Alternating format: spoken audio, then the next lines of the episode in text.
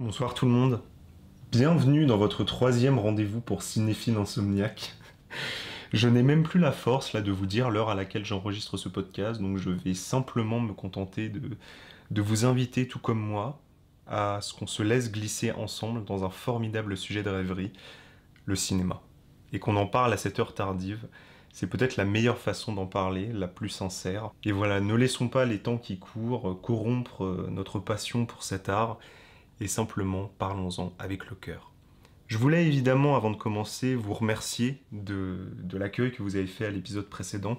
Je voulais vous remercier des partages, de l'enthousiasme que je vois sur les réseaux sociaux, que, que certains d'entre vous nourrissent à l'égard de ce format, et vraiment ça me touche beaucoup. Merci, surtout continuez, continuez euh, à m'envoyer ces messages, ça me fait très plaisir. Continuez à faire, à partager le podcast, à le faire exister auprès de, nouveaux auditeurs, de nouvelles auditrices, pour qui sait qu'ils viennent eux aussi se perdre sur Internet à une heure tardive pour entendre un petit peu parler de cinéma.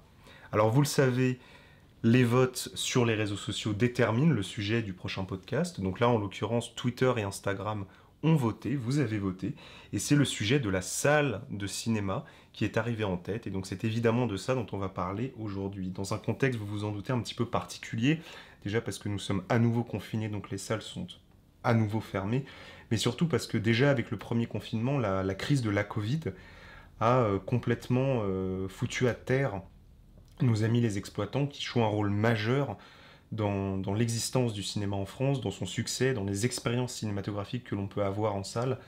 Et euh, vraiment, j'aimerais qu'en ce début de podcast, on commence par leur rendre un hommage et par leur témoigner tout notre soutien en leur assurant que dès que ce sera possible, on retournera dans les salles et qu'il n'est pas à s'inquiéter parce que nous, le public, on est là, on est là pour eux, on est là pour euh, vivre des expériences cinématographiques dans ces lieux qu'ils entretiennent et qu'ils mettent à notre disposition.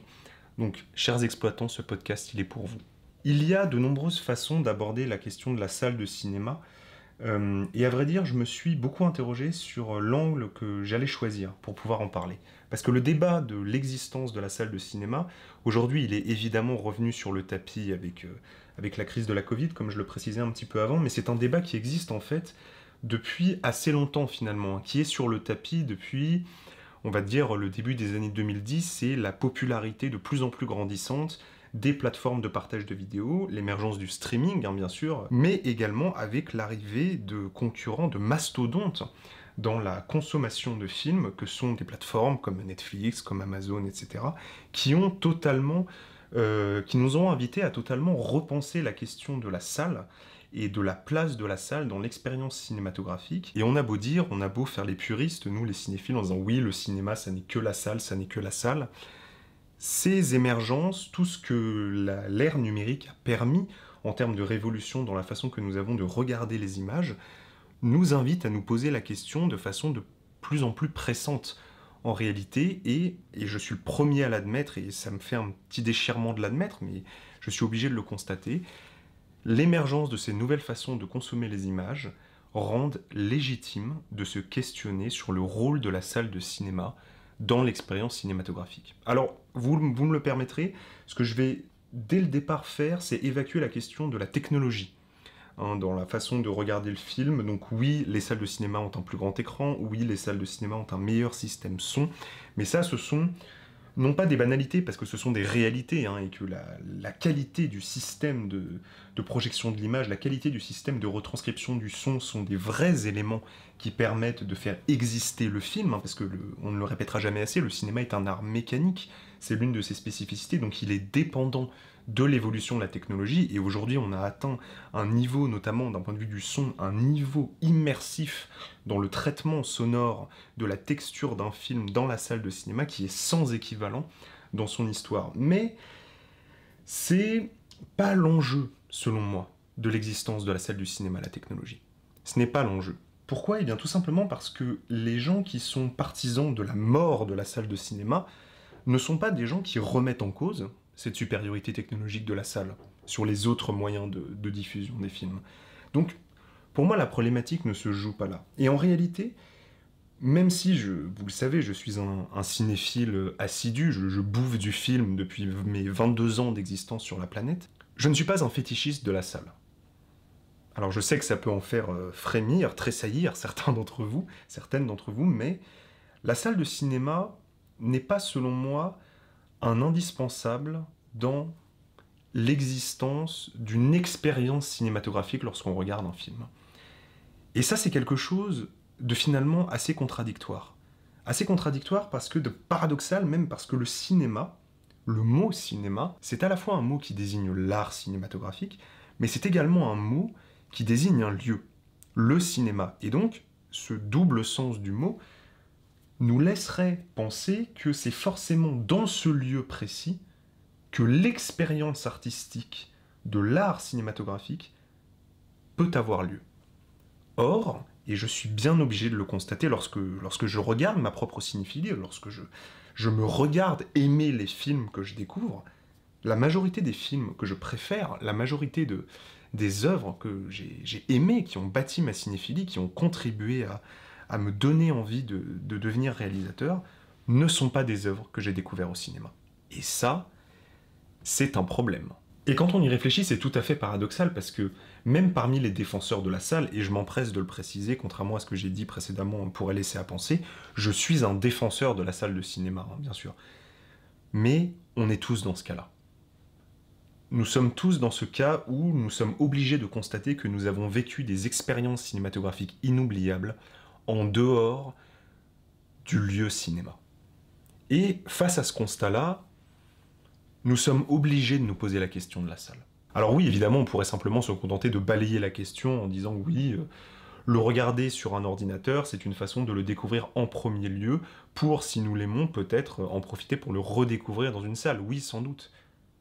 Mais l'expérience cinématographique fondamentale, ce moment où l'on a vécu quelque chose de surpuissant artistiquement face à une œuvre, le fait est qu'on l'a vécu sur un écran 13 pouces. Et cette question, on n'a pas forcément envie de la poser, surtout au, vu du contexte actuel, mais ce serait de la malhonnêteté intellectuelle de ne, pas l'aborder. Est-ce que réellement la salle est indispensable au cinéma? C'est une question à laquelle je n'ai pas de réponse. C'est une question euh, sur laquelle moi-même je ne suis pas sûr d'avoir une opinion tranchée. Mais c'est une question qui est légitime.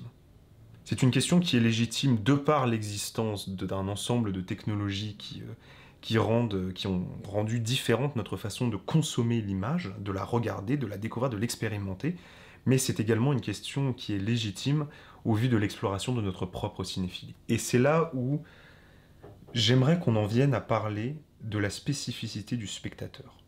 En fait, j'ai une vision du cinéma qui est, euh, la mienne. Je ne sais pas si peut-être vous la partagez.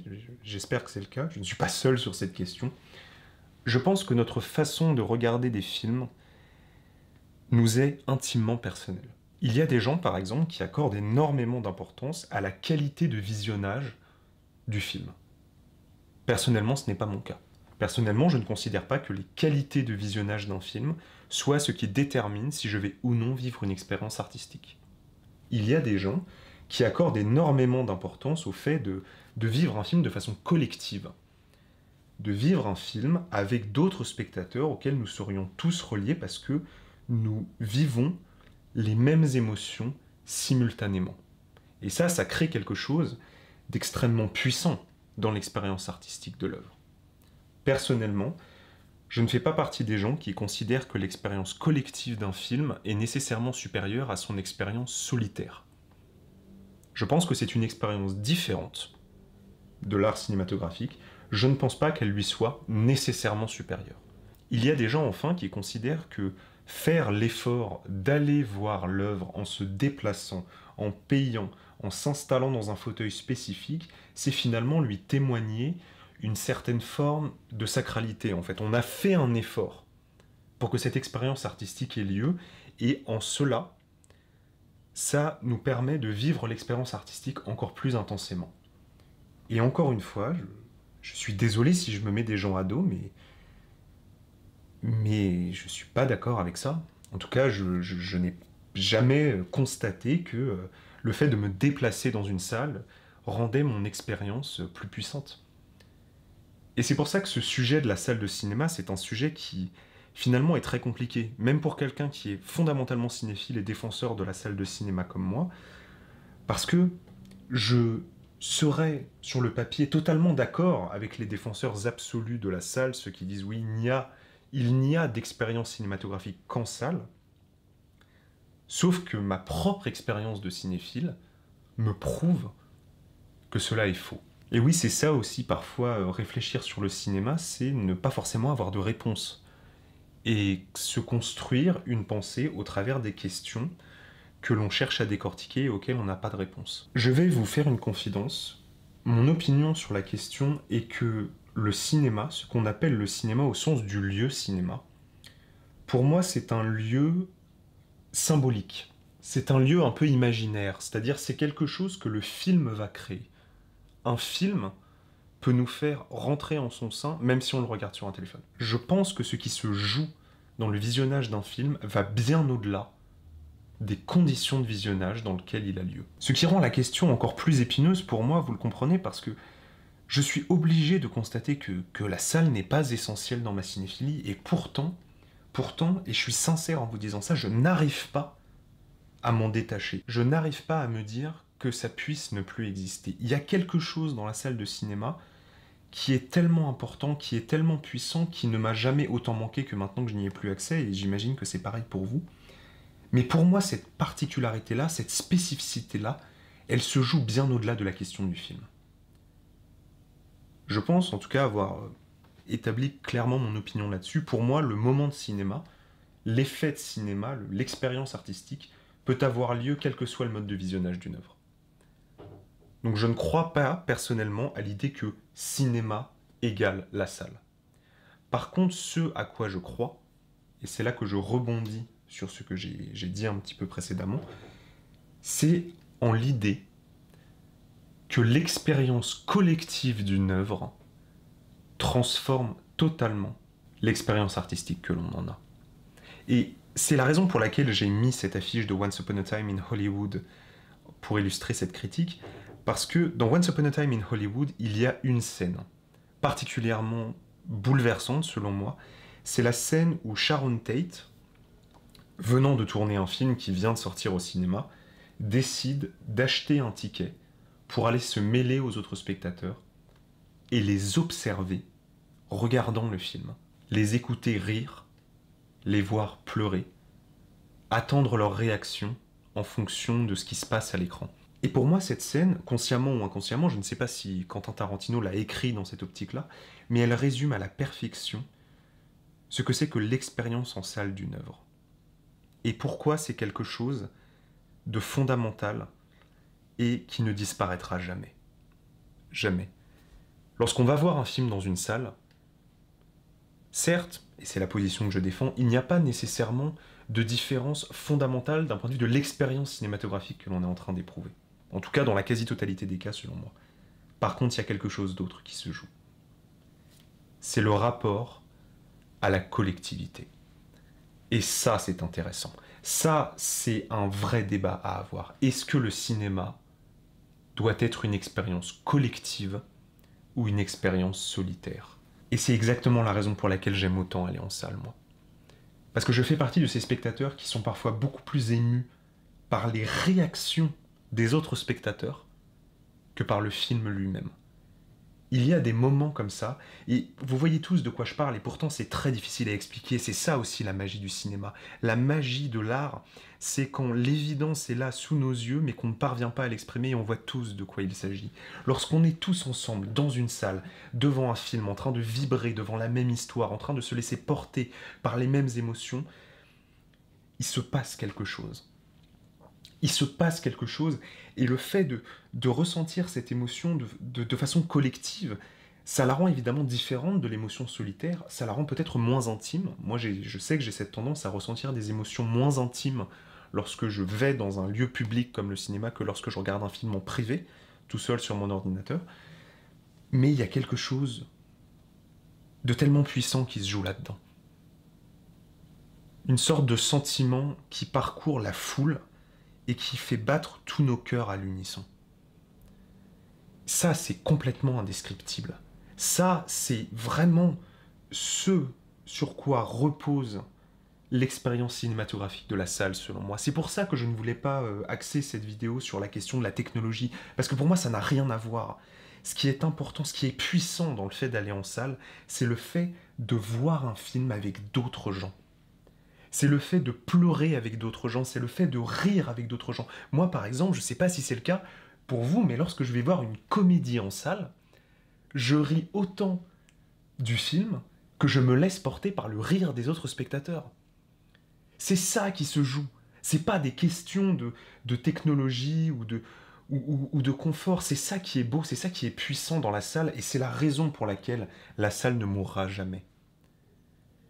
Croire à la mort de la salle, vous voyez tous très bien à qui je fais allusion, notamment sur Twitter, qui est un partisan de cette idée, c'est avouer à demi-mot que l'on ne regarde les œuvres que parce que l'on est payé pour le faire.